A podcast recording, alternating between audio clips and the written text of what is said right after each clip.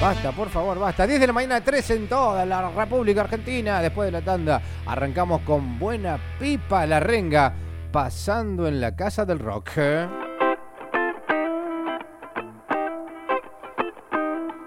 Como todo. Pedro, los- mirá quién vino, decía. Sí, Pedro, Pedro, mirá quién vino. Y mira quién vino. Luis Enrique Tuninete, buen día, ¿cómo va? Estaba por decir como todos los martes, pero ya me cambió Marcelito, tantas ¿cómo veces la bocha. Al turco le escucho muy, muy atrás, apenas, apenas. Sí, porque está allá atrás. Sí, ¿A, a quién? Vos, vos retransmitime algo quédese si- tranquilo. si habla.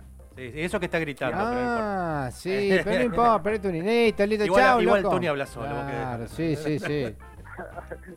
No, no, no hace falta que me, que me impulsen a hablar. No, no, ya se sabe, No, ya no, se no. sabe. Dele nomás con su columna. Eh, muy bien. Hoy, hoy quería hablar sobre un, un poco sobre, sobre esta problemática derivada de la guerra entre Rusia y Ucrania, sin entrar en, en cuestiones de, de quién tiene la culpa, ¿no? Porque eh, a, a nadie a nadie le, le gusta una guerra y, y uno puede decir, bueno, Rusia eh, invadió, el otro puede decir, bueno, fue empujada, etcétera, etcétera.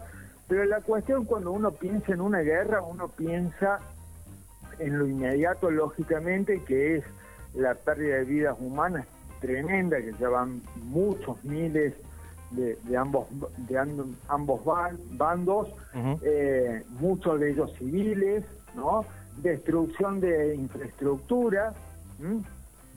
Y bueno, cuando uno quiere poner el foco en la cuestión medioambiental de una guerra, más allá del utilizo de recursos, lógicamente, que se movilizan para la destrucción, millones y miles de millones de dólares a nivel global, y concretamente en esta, eh, cuando uno piensa en el medio ambiente, en una guerra, uno se imagina eh, un bosque incendiado por una bomba, eh, alguna reserva, algunos animales en peligro de extinción que son afectados por los conflictos armados, etcétera, etcétera.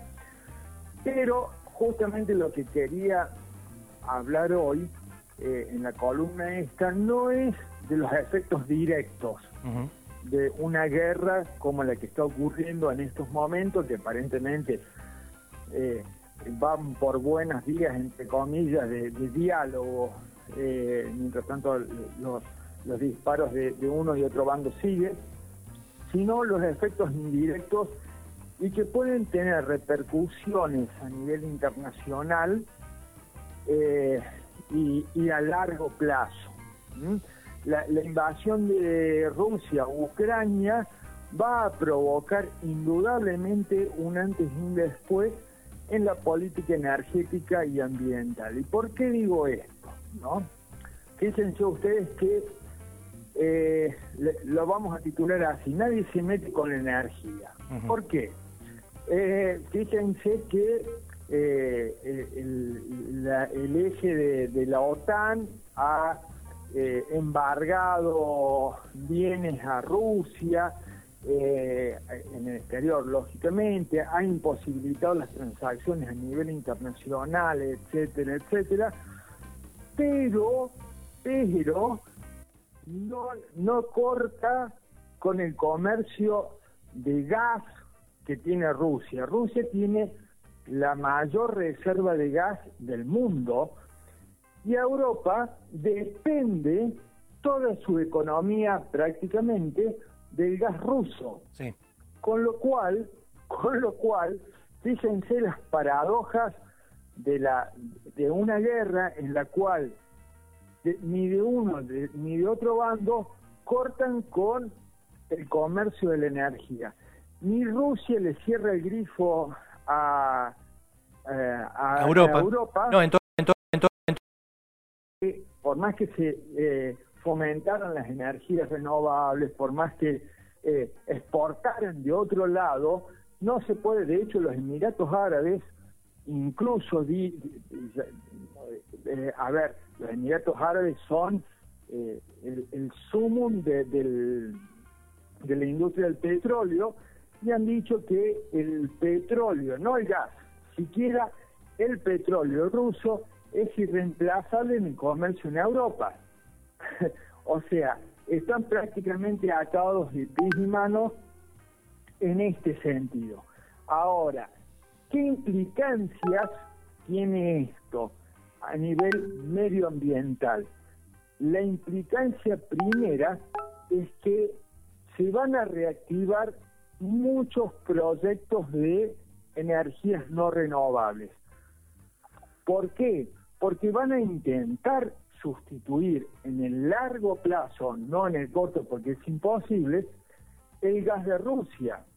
¿no? Puede decir energía solar, eólica. No lo pueden hacer por más que intentar. Sí, sí, no ya, pero digo, puede decir que podrían ir a buscar eso.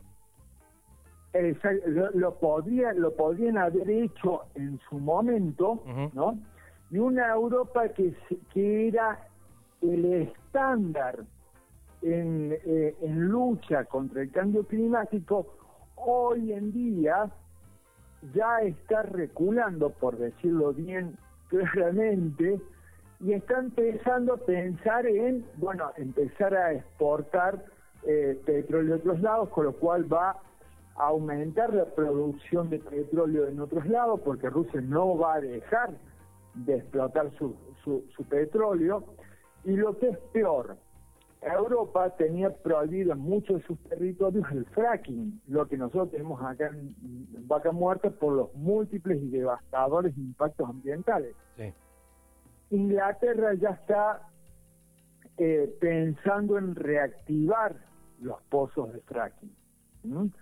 Eh, Estados Unidos eh, se está restregando las manos el sector petrolero de Estados Unidos porque lo primero que ya están pensando es incentivar más fracking, principalmente en todo lo que es Texas, eh, con, como decimos siempre, con fracking es la peor, el peor de los escenarios en, materia energética, eh, para exportar a eh, para exportar a Europa.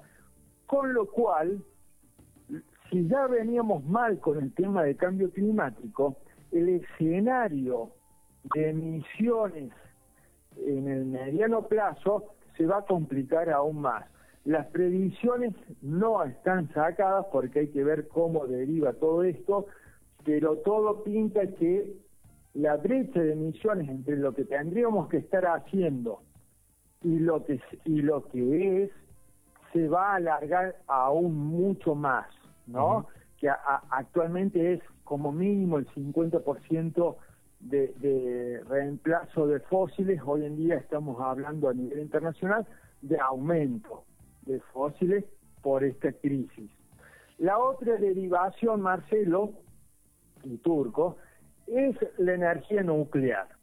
La energía nuclear que aparentemente estaba siendo abandonada eh, en muchos territorios de, de Europa, hoy en día se está empezando a hablar de reactivación concretamente en Suiza y, y Alemania, que era la abanderada contra la lucha, contra la energía nuclear, perdón, están eh, haciendo un guiño ya, ¿no? Para volver a reactivar todas sus centrales nucleares con todo el peligro que implica una energía limpia, en el sentido de emisiones de gases de efecto invernadero y extremadamente sucia en referencia a los pasivos ambientales nucleares que tiene, que incluso, fíjense la paradoja, la energía nuclear está siendo fuertemente criticada por el peligro que implica en una guerra, ¿no?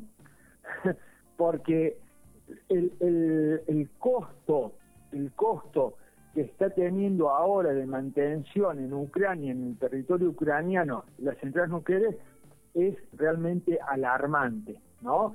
Y muy peligroso. En una guerra, tener centrales nucleares, lógicamente, eh, es, eh, es bastante, bastante problemático. Aún así, la energía manda y, bueno, dicen, bueno, vamos a tener que reactivar. Y finalmente... Y con una excusa hermosa, que es como estamos en guerra, ahora podemos hacer una especie de decreto de necesidad de urgencia y aquello que estaba prohibido lo podemos hacer. Exactamente. Y la última variable muy grave para América Latina, esto sí, desde el punto de vista ambiental, y no tan mala desde el punto de vista económico, son los transgénicos. Mm. ¿Por qué? ¿Qué es lo que está pasando? Rusia es un gran, gran exportador a nivel internacional de trigo, ¿no?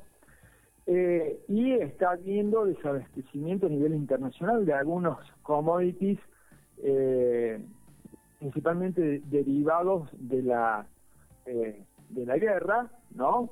E incluso reactivación, aumento de precios, etcétera, etcétera, Alemania, Alemania. Si continúan estas derivaciones eh, de la guerra, va a haber una gran potencia eh, aumentada de la producción de granos desde América Latina para Europa. ¿Y qué significa esto? Básicamente el paquete transgénico es desmonte, siembra, agroquímicos, bla, bla, bla. Explotación rápida. Entonces, es exactamente, ¿no? Eh, estamos en presencia de, de una guerra que no llega a ser eh, mundial, pero que va a tener sus efectos ambientales a nivel mundial, eh, lamentablemente muy, muy negativo. Creo que esto, aún así, si aún hoy eh, se firmara un tratado de paz entre las dos naciones y se retiraran las tropas rusas de Ucrania, creo que esto vino a cambiar para siempre el eje geopolítico, económico eh, de la eh, del mundo, ¿no? Es, es una, una opinión personal. Para eso son las guerras. espera- Sí, lamentablemente. Nunca son por la libertad. Eh, no, no, no, por favor.